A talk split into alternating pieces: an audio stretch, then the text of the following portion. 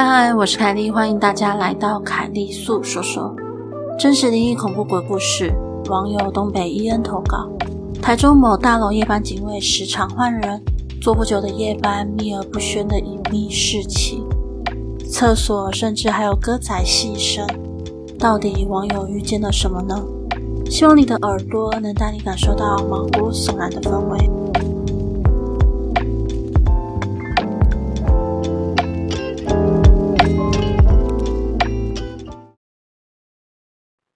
那么故事开始喽。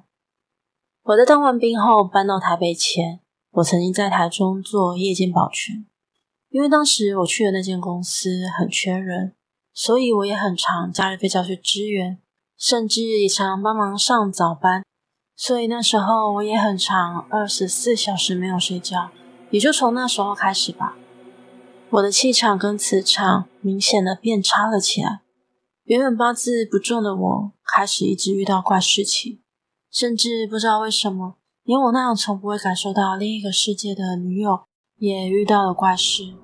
当时公司派我到某一栋大楼当夜间保全，我刚过去的时候，虽然从住户来找我聊天时，我了解到这里的保全换过很多人，那时候我认为可能是他们工作不尽责，或者是常请假的关系。我当时就觉得，我只要自己认真工作，对住户热情一点，应该就不会有太大的问题了吧。在那边的工作，平常就是整理、清点早班交接的包裹，还有监视器、巡逻，做好水电管制以及门禁管制这样。偶尔还要帮忙醉酒回来的住户开门。一开始虽然我觉得有点累，但还算容易。我那时候觉得自己可以做这份工作很久吧。但在某一天，我上完二十四小时的班后，我听到了后面儿童游戏室发出了玩具车的声音。那时候我想说，诶，是不是有小孩偷偷跑进去玩啊？可是我过去后却没有看到人。我心里想着，可能是自己太久没休息，所以听错了，就没有再继续深究下去。但就从那一次开始，我就不断的遇到怪事情。我工作的大楼最外面的门是需要有磁卡感应才能推开的玻璃门。进来后就是我们大厅柜台，柜台后面是儿童游乐区和厕所。再跟进去，后面就有一间小间房间，拿来放玩具车和小溜滑梯之类的小孩玩乐用品。我开始也会在晚上执勤的时候听到外面有人在敲玻璃门的声音。那栋大楼偶尔会有忘带磁卡或是酒醉的住户会敲门请我帮忙开门。每次当我以为也是住户敲门的时候，可是我一过去看，却没看到外面有任何人，甚至我打开门都感觉到外面有黑影盯着我，但一走出去就是没半个人。我也开始听到后面那间游戏仓库里的玩具会发出声音，而有一次交接给我的晚班，他一直强调我说厕所最外面的门要记得打开，但那个晚上我却忘记了。结果我却听到厕所的门传来敲门声，过去一看，一样没看到半个人。那时候我女朋友知道这件事情之后，偶尔会在我上晚班的时候过来陪我，因为她八字比较重，所以常在她身边的时候，我就会感觉好很多。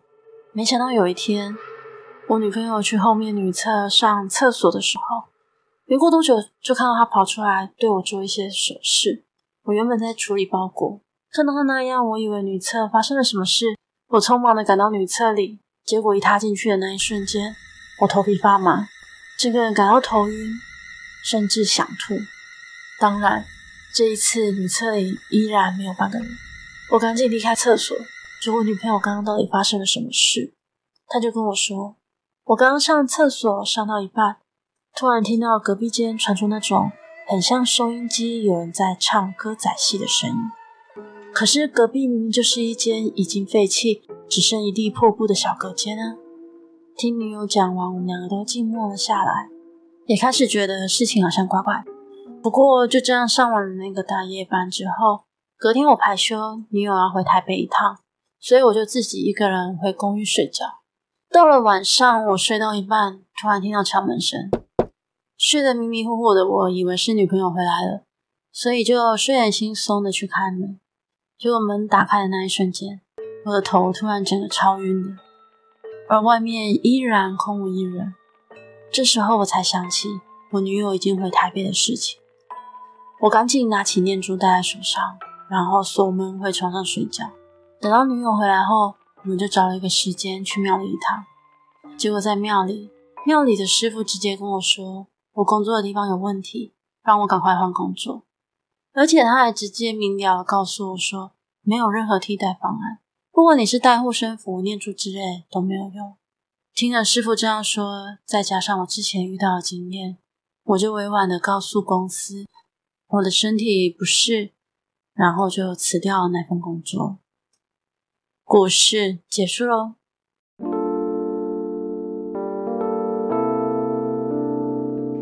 今天的节目就到这里喽，欢迎在 First Story 的留言区留言给我，也可以到 YouTube 或是 FB 粉专找我。下次你想听听什么故事呢？我们下次见喽。